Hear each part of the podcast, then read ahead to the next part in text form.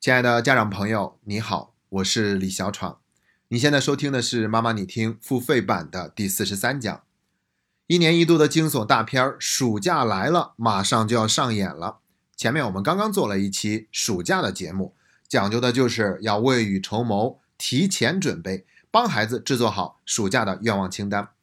那这期节目呢，我们要继续聊一聊暑假里可能会出现的烦心事儿，都有哪些事儿呢？我是总结了四个方面，第一个是补习班的问题，第二个是特长班的问题，第三个是孩子懒、完全作息不规律的问题，第四个是制定了规则也无效的问题。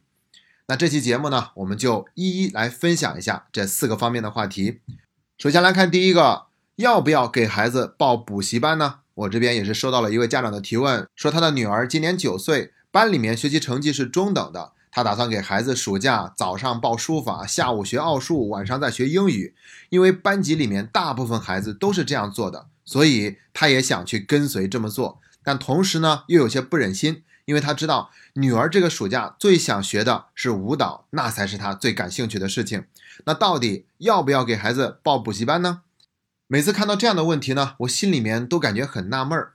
为什么我们每一次在问这样的问题的时候，都忽略了一个主体的存在呢？那就是孩子他自己，毕竟学习是孩子自己的事情，补习也是孩子自己的事情。当然了，补习班的费用还是要我们出的。但是不管怎么样，这个问题我们首先应该去考虑孩子他自己的感受。也就是说，如果我们想让孩子在暑假里面弯道超车，开学以后有一个更好的成绩、更好的排名，那我们首先要征得孩子的同意，看他愿意不愿意去参加补习班。如果孩子自己不愿意，是我们强迫他去参加补习班的，那我们不妨想象一下，这对于孩子的学习究竟能够起到一个怎样的促进效果呢？我觉得效果一定是微乎其微的，因为你让孩子带着不良的情绪去学习，他很难在学习上有一个长进和突破。那就意味着，这就相当于是用逼迫孩子参加补习班的行为来减缓了一下家长心中的焦虑，仅此而已。这个行为根本就没有帮助到孩子的学习成绩，只是在减轻我们心中的焦虑，因为我们总是跟别人比较嘛，一比较我们就会更焦虑，生怕孩子落后在别人的孩子的后面。于是呢，哪怕只是缓解自己的焦虑，对孩子的学习成绩并没有一个真实的帮助，我们也要这样做。你觉得这样的行为是我们真正想要的吗？如果不是的话，那就请记得。不要再让学习这件事儿和孩子的负面情绪总是同时出现，这样的话，孩子是不会愿意主动学习的。所以把话说回来，对于要不要给孩子报补习班，我们首先要去询问孩子自己的想法。我们可以问一问他，也可以给一些建议，但只有建议权，没有决策权。如果孩子明确的表示他不想参加补习班，但我们又想让孩子学习成绩有所提升。那我们可以去问孩子有没有什么其他的替代方案，可以让你不用参加补习班，学习成绩也能够有一个提升。毕竟学习成绩有所提升也是孩子自己希望发生的事情，对不对？当我们这样引导的话，就给了孩子更多的尊重，也给了他更多的自由。比如孩子可能会说：“那我要及时的完成暑假作业，而且是保证质量的。”而且呢，我还可以再给自己加一点码，英语不好，我就再补一下英语，我要记一下单词或者怎么样。那接下来我们家长要做的就是在这个过程中去检视他有没有兑现。如果他真的这么做了，学习成绩肯定会有所上升，因为这是他主动做的事情。如果他这样承诺了却没有兑现，那我们就要继续讨论究竟要怎么去做。那个时候我们再去建议孩子参加补习班，相对而言也会更加有分量了，不是？另外呢，我还想说一下，功夫在室外，真想让孩子好好的学习啊，我们不要整天只盯着孩子的学习，我们不妨做一些看起来并不相干的其他的准备，比如带着孩子去旅游，去一下一线城市，去参观一下那个城市里面最好的大学，或者是把自己身边厉害的朋友介绍给孩子认识，让他对孩子有一个引导，这些呢都会激励孩子对未来产生一个更高的期望，更多的向往。这就会激励他产生更多的学习动力，这样也就有可能更愿意去参加补习班的学习。这是第一个话题。第二个话题是要不要给孩子报特长班？要知道，暑假本来就是孩子用来休息和玩耍的时间，所以补习班真的没有那么重要。而特长班呢，则是非常值得去参加一下的。我们同样不要去强迫孩子，而是问一问他自己想去学些什么。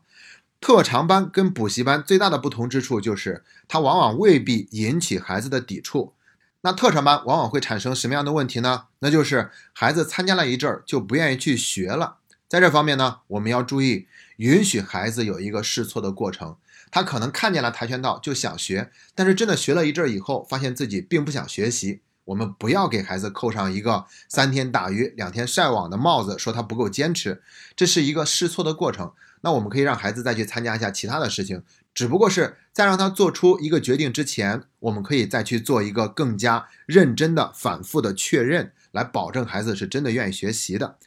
另外还要注意一点，就是给孩子报特长班，一定要注意找到一个孩子喜欢的老师。因为特长本身就是孩子的兴趣所在，孩子是主动愿意学的。这个时候，一个好的老师有可能会深度的激发孩子的那份积极主动性，而一个坏的老师呢，很有可能会让孩子的兴趣消失的一干二净。所以，找一个孩子喜欢的老师，这一点还是非常重要的。还有一点就是，家长总是希望孩子在这一方面的特长上有一个迅速的成长，见不到那个成果的时候，就会有些焦虑。那注意，我们要先去肯定到可以肯定的部分。然后再去期待孩子有更多精彩的表现，比如说孩子练习书法，他写的时候不认真，只能写好前三行。那我们不要只看到后面的没写好，而是首先要肯定到他前三行是写的非常好的。然后呢，在下面这几行里面去仔细的寻找每一个写的比较好的字儿，去告诉孩子这些字写的非常好。那我最喜欢的是你前三行，因为每一个字都写的很好。我们用这种方式。先去肯定到孩子可以肯定的部分，那么就是一次非常好的强化，这样也会让孩子保持更多的动力，持续下去，直到有更大的成果出现。那关于特长班，我这边也收到了一个家长的提问，说孩子写字不好，老师也建议他去暑假练一下字，他自己也认可这个事情，觉得自己的写字还有待提高，但他又不想去花时间练习，这个矛盾应该怎么解释？我觉得千万不要在这种情况下直接定义孩子懒。因为懒是一个很笼统的概括，而且是贴了一个负面标签。我前面刚有一期节目讲过，有一个孩子他什么都懒，但是在书法和足球上一点都不懒。也就是说，一旦找对了动力，这个孩子是非常愿意做这些事情的。千万不要笼统的用一个懒字去形容孩子。那我觉得在这件事情上呢，我们不妨去想一想，怎么样能够更加准确的理解到孩子的那种心态。比如，我们可以这样跟孩子说。我知道你一边想把书法练得更好，一边又觉得练字浪费了大量的时间，这让你感觉很矛盾。或者跟孩子说，你一边想让自己的字写得更漂亮，一边又不想因为练字浪费自己太多的时间，是这样吗？其实这仅仅是我们的猜测而已，不一定是孩子真实的想法。但是。我们往往需要替孩子表达，才有可能了解到他内心真实的想法。我们不妨在这方面多做一些猜测，去跟孩子沟通，主动询问。比如，我们还可以跟孩子说：“本来你也想练习书法，但是当老师主动提出建议你练习书法的时候，你就不愿意去了，因为你觉得这好像变成了一个你接受老师的命令才去做的事情，这样你觉得不舒服，是吗？”我们也并不知道是不是孩子对此不舒服，但是我们可以主动询问他，还可以问孩子说，即便是老师建议，你还是觉得书法并不是你最想做的事情，是吗？如果得到了孩子肯定的回答，那我们不妨就再继续去问一问，你想做的事情是什么？有没有可能既把自己想做的事情做好了，同时也把自己认为需要做的事情也做好了呢？另外，我们还可以用一些假设的方式来表达对孩子的理解。比如说，如果有一个方法，每天只需要练字十分钟就能够练好书法，那该多好啊！如果练习书法的过程能够变得更好玩、更有趣，那该多好啊！或者直接去问一下孩子，对于练习书法、参加书法练习班的这件事情，你心里是怎么想的？能够跟爸爸妈妈说一说吗？如果你自己心里面也想不清楚，那我们不妨一起来讨论一下这件事情。总之呢，找到问题的症结所在，再去解决问题，它就会变得更加的简单。好了，我们已经聊了前两个问题，接下来是第三个问题：孩子在家里面作息完全不规律，晚上很晚才睡，早上总是不起床，早餐也不吃了，然后因为玩游戏、看电视或者是做其他的任何事情，叫他吃饭都不过来。总之，完全没有了规律和节奏。这个时候应该怎么办呢？如果你想收听本期节目的完整版内容，欢迎在微信里搜索“妈妈你听”的拼音全拼，找到我们的公众号，关注以后点击中间的按钮，就可以找到“妈妈你听”付费版的链接入口了。你可以只花九点九元购买单期节目，也可以花九十九元购买整张专辑，一共五十期节目。如果你想购买整张专辑，请记得使用我们在公众号界面给您的优惠券。好了，最后再一次感谢一直以来你对妈妈你听节目的信任和厚爱，谢谢大家。